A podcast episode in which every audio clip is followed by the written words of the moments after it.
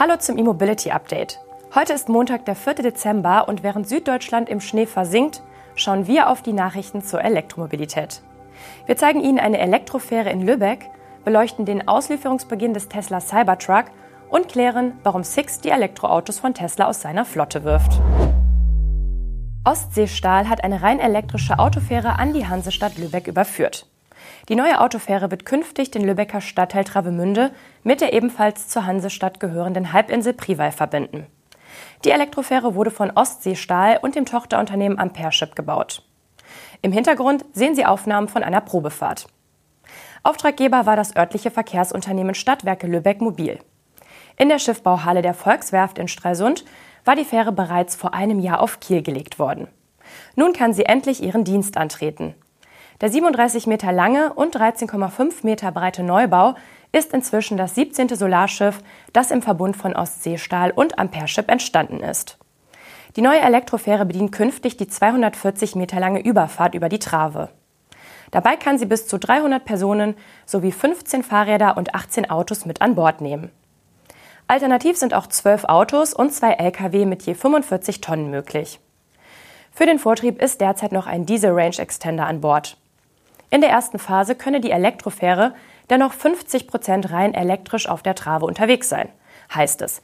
Im nächsten Schritt soll die Fähre dann komplett emissionsfrei verkehren. Während es zum Range Extender keine Angaben gibt, sind die Infos zum E-Antrieb umso klarer. Es kommen zwei 260 kW starke E-Antriebe von Voigt zum Einsatz. Die Leistung soll für eine Höchstgeschwindigkeit von 14 km/h reichen. Im Alltag liegt die Dienstgeschwindigkeit aber bei 6 km/h. Den nötigen Strom liefert ein Batteriepaket mit einem Energiegehalt von 768 Kilowattstunden. Zusätzlich gibt es Solarmodule, die zusammen auf eine Leistung von 8 kW Peak kommen. Wir wünschen der E-Fähre immer eine Handbreit Wasser unterm Kiel. Der deutsche Wasserstoff-Lkw-Vermieter Highlane beschafft 32 weitere Brennstoffzellentrucks von Hyundai.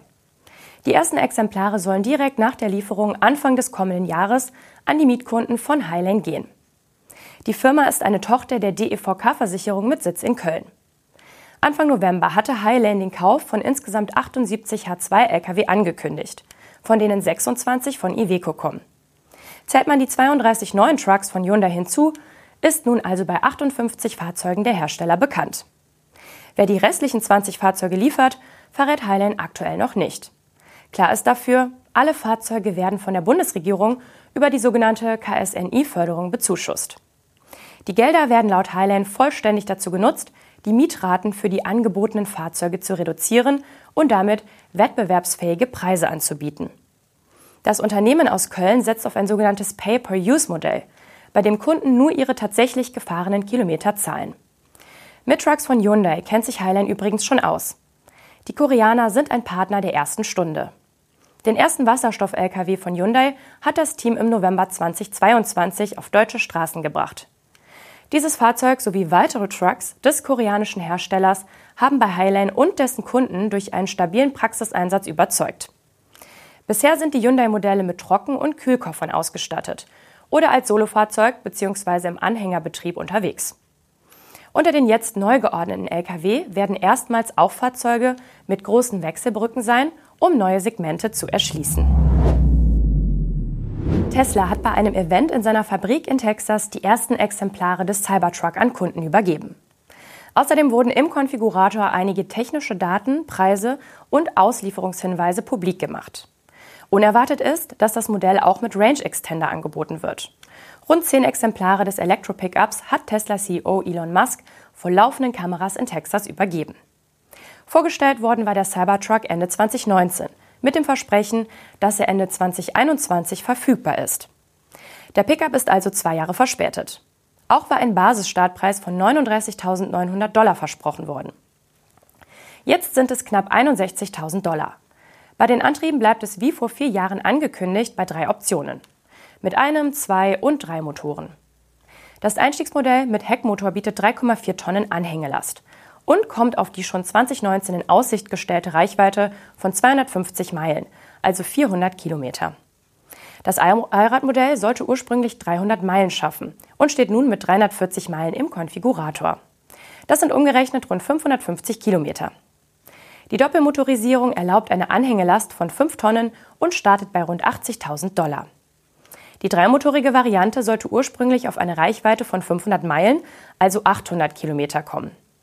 Das auch Cyberbeast genannte Modell wartet laut Tesla nun aber nur mit 320 Meilen auf. Das sind 515 Kilometer. Um an die versprochene Zielmarke zu kommen, muss man einen Range Extender dazu buchen. Dabei handelt es sich um eine Zusatzbatterie. Die Top-Version bietet ebenfalls eine Anhängelast von 5 Tonnen und die Preise starten bei knapp 100.000 Dollar. Zu den Batteriegrößen oder den genauen Leistungswerten der drei Modelle macht Tesla weiterhin keine Angaben.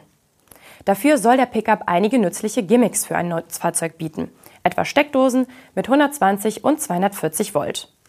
Erstmals kommt im Cybertruck zudem eine neue PowerShare-Option zum Einsatz. Darunter versteht Tesla das Teilen des Cybertruck-Batteriestroms mit bis zu 11,5 kW Leistung, etwa um ein anderes E-Fahrzeug zu laden. Ob die ersten zehn Übergaben im Zuge des Events in Texas nun wirklich die Auslieferung einläuten oder eher symbolischer Natur waren, bleibt offen. Auf seiner Webseite weist Tesla darauf hin, dass die Basisversion erst 2025 verfügbar sein wird. Die beiden teureren Varianten sollen schon im kommenden Jahr verfügbar sein. Und wir bleiben noch kurz bei Tesla, wobei sich der Hersteller über diese Meldung sicher nicht freuen wird. Der Autovermieter Sixt mustert nämlich die Elektroautos von Tesla aus. Dabei soll die Restwertproblematik bei den E-Autos des US-Herstellers eine besondere Rolle spielen. In Deutschland hatte Six das Tesla Model 3 und Model Y erst 2022 an einigen Standorten in Deutschland in seine Flotte geholt. Von der Integration dieser Fahrzeuge rückt das Unternehmen nun schon wieder ab. Wir möchten Sie darüber informieren, dass wir derzeit keine weiteren Tesla-Fahrzeuge anschaffen. Darüber hinaus bauen wir unseren Bestand an Tesla-Fahrzeugen in unserer Mietwagen-Abo-Flotte aktuell ab heißt es in einer E-Mail von Sixt an seine Kunden. Nach Informationen von Focus Online spielt für Sixt die Restwertproblematik bei E-Autos eine besondere Rolle. Diese scheint Tesla mehr als bei anderen Marken zu treffen. Während Autovermieter normalerweise über eine Buyback-Vereinbarung ihre Autos an den Hersteller wieder verkaufen und damit kein Restwertrisiko tragen, gibt es solche Vereinbarungen mit Tesla offenbar nicht. Hinzu komme, dass Tesla mit seiner Strategie der häufig geänderten Verkaufspreise jede Restwertprognose enorm erschwere. Derzeit sind im Fokus zufolge rund 6 Prozent aller Autos in der Flotte von Sixt elektrisch. Wie viele Teslas darunter waren oder sind, ist offiziell nicht bekannt. Es sollen weltweit aber deutlich unter 5000 Fahrzeuge sein. Am Gesamtziel bis zum Ende des Jahrzehnts 70 bis 90 Prozent seiner Flotte zu elektrifizieren, wolle Sixt festhalten. Der Zulieferer ZF stellt erstmals Reparaturkits für Elektroantriebe für den freien Ersatzteilmarkt bereit. Freie Werkstätten haben damit nun Zugang zu spezifischen Ersatzteilen. Immer häufiger würden sich freie Werkstätten mit Reparaturen an E-Autos beschäftigen und dafür die entsprechenden Ersatzteile benötigen. Zwar gelten E-Antriebssysteme als besonders verschleißarm, doch ganz ohne Reparatur kommen auch E-Fahrzeuge nicht aus. Oftmals seien davon gar nicht die zentralen Komponenten wie E-Motor oder Leistungselektronik betroffen, sondern lediglich Peripherieteile wie Sensoren, Stecker, Gehäuse oder Kabel, so ZF. Bei dem Angebot handelt es sich zunächst um speziell zusammengestellte Kits für insgesamt 43 Reparaturszenarien an E-Achs-Antrieben. Damit können Werkstätten beispielsweise undichte Kühlmittelanschlüsse ersetzen, defekte Parksperren reparieren, Motorhalterungen austauschen, Geschwindigkeits- oder Temperatursensoren wechseln oder auch Antriebswellen austauschen. Wie ZF mitteilt, enthalten die Kits alle Ersatzteile, Befestigungselemente und Hilfsmittel, die für die jeweilige Reparatur nötig sind. Bei keiner dieser Arbeiten muss der Elektromotor bzw. der elektrische Achsantrieb ausgebaut werden. So ZF. Allerdings müssten die Werkstätten darauf achten, dass ausschließlich Personen mit Hochvoltausbildung die Arbeiten ausführen.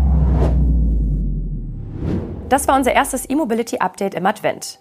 Wir hoffen, dass Sie gut durch den Winter kommen und sind morgen mit den News und Highlights der Elektromobilität wieder für Sie auf Sendung. Bis dann!